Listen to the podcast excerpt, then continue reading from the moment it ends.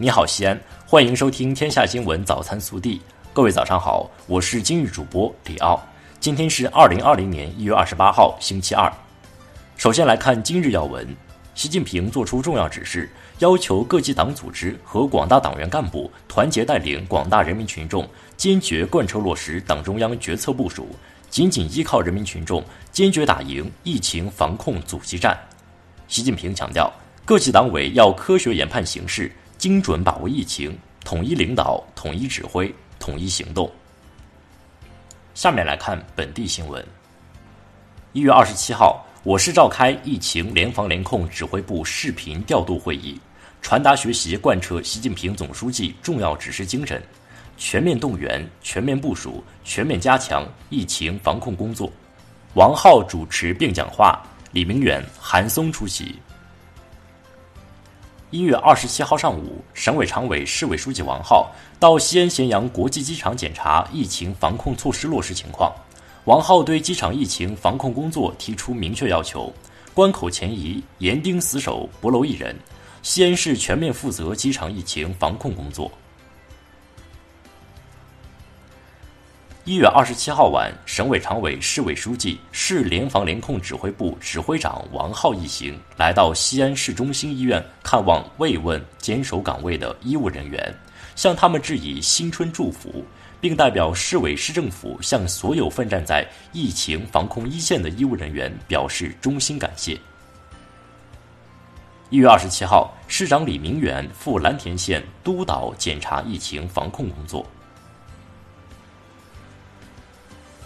为响应陕西省人民政府启动突发公共卫生事件一级应急响应，经研究，原定于二零二零年二月四号召开的西安市第十六届人民代表大会第五次会议推迟召开，具体时间另行决定。为严明工作纪律，全力助推我市新型冠状病毒感染的肺炎疫情防控工作，从即日起。市纪委监委全面受理在疫情防控工作中的违纪违法问题线索举报。为加强新型冠状病毒感染的肺炎疫情防控工作，有效减少人员聚集，阻断疫情传播，西安市新型冠状病毒感染的肺炎疫情防控指挥部决定，节日期间停产停工各类企业和建设工程延期复开工，复开时间另行通知。复开工要经各区县、开发区疫情防控指挥部同意，并制定完备严密的防护措施，确保企业人员的安全。二十七号，记者从省教育厅获悉，为全力做好全省教育系统新型冠状病毒感染的肺炎疫情防控工作，省教育厅决定推迟全省中小学、幼儿园含看护点春季学期开学时间。具体开学时间根据疫情防控趋势另行通知。未通知前，各校不得自行开学，各校各年级均不得组织补课、答疑、辅导等各类聚集性活动。一月二十七号，记者从市商务局获悉，为了应对疫情防控期间生活必需品供应，我市已加大市场供应力度，目前已储备蔬菜两万余吨、猪肉一千五百余吨，可随时投入市场。一月二十七号，省食品安全委员会办公室下发紧急通知，要求疫情防控期间禁止群体性聚餐。一月二十七号，西安市商务局下发关于在全市商贸行业开展新型冠状病毒肺炎防控措施督导检查的紧急通知，对全市酒店、餐饮、旅馆、民宿等建议暂停营业。确需营业的，必须在各区县、开发区新型冠状病毒肺炎防控指挥部进行备案，提供入住就餐人员信息。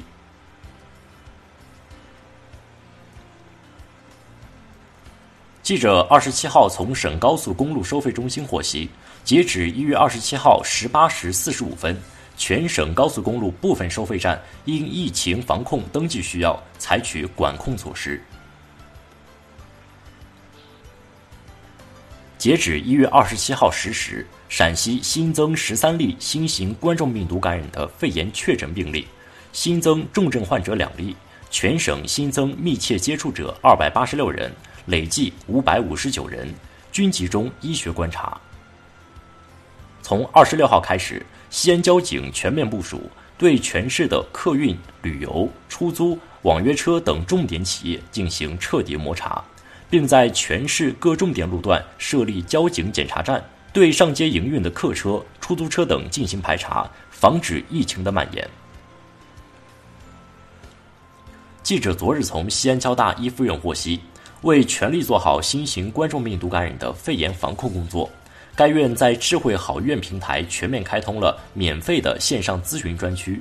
由多名专家及专业的医学志愿者针对该疾病进行七乘二十四小时实时答疑，通过线上咨询预防机制。判定疑似病例，告知应对措施，避免延误病情。下面来看暖新闻：李少京是西安急救中心特勤大队的一名医生。新型冠状病毒感染的肺炎疫情出现后，单位领导考虑到他还在哺乳期，就没有安排他参加疫情保障工作。看到同事们奔赴一线忙碌的身影，李少京请求加入团队战斗。他说：“虽然我是孩子的全部。”但是，作为一个医务工作者，我不能只顾自己的家庭，我还要坚守自己的职责。下面来看国内新闻。二十七号，国家医保局全面开展疫情防控再动员、再部署，强调会同财政部将此前针对确诊病人建立的综合保障政策覆盖范围扩大到卫生健康委诊疗指南明确的疑似病人。免除疑似病人个人负担。昨日，国家电网公司发布支持疫情防控及供电服务保障十项举措，全力确保民生用电。疫情防控期间，居民用电客户采取欠费不停电措施，全力推进新增疫情防治定点医院供电设施建设，全力保障疫情防治重点医院供电可靠，全力确保各地支援医护人员集中的住宿宾馆用电。做好重点生产企业供电保障。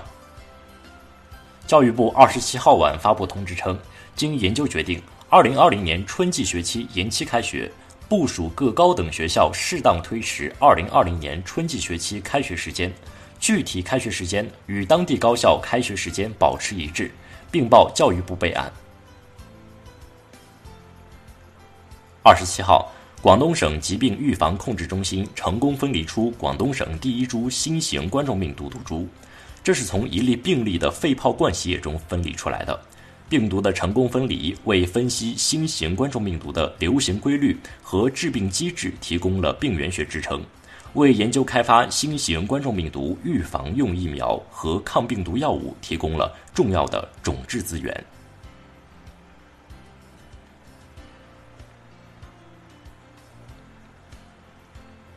交通运输部昨日发布消息，根据国务院关于批转交通运输部等部门重大节假日免收小型客车通行费实施方案的通知和国务院办公厅关于延长2020年春节假期的通知要求，现决定将收费公路免收小型客车通行费政策截止时间延长至2月2号24时。在2020年1月28号零时前已购买机票。且乘机日期在此时限之后的民航旅客，如在航班起飞前提出退票申请，各航空公司及客票销售代理应在客票有效期内为旅客办理免费退票，不得收取任何费用。此要求自二零二零年一月二十八号零时起执行。二十七号，交通运输部发布关于特殊时段道路、水路客运班线客票免费退票的公告。决定自二零二零年一月二十八号零时起，此前在道路、水路客运站、联网售票平台等渠道已购买道路、水路客运班线客票的旅客，自愿改变行程需退票的，售票单位应当给予免费办理；购买人身意外伤害保险的，一同办理。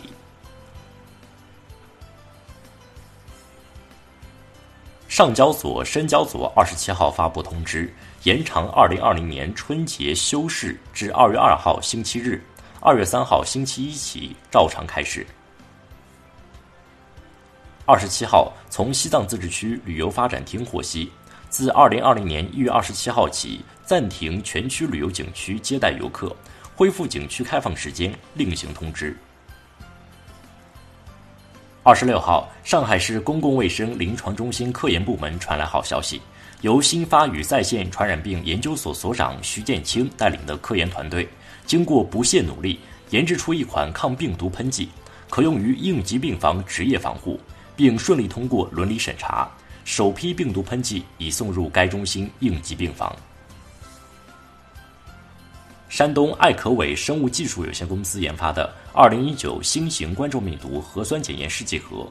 已于27号9点完成所有项目检验，成为山东省法定检验机构检定合格的首个新型冠状病毒检测产品。在获得国家药监局的上市批件后。将用于测定疑似患者的样本中是否有新型冠状病。二十六号，不少郑州市民反映称，郑州市北二七路大商超市及世纪联华橄榄城店白菜价格暴涨，一斤白菜定价近七元，一颗白菜买下来竟需要六十三点九元。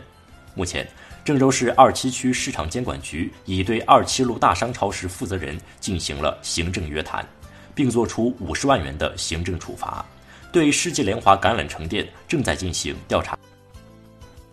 近日，有哈尔滨市民爆料称，哈尔滨市南岗区海关街与民意街口的药房销售的 N95 口罩存在问题。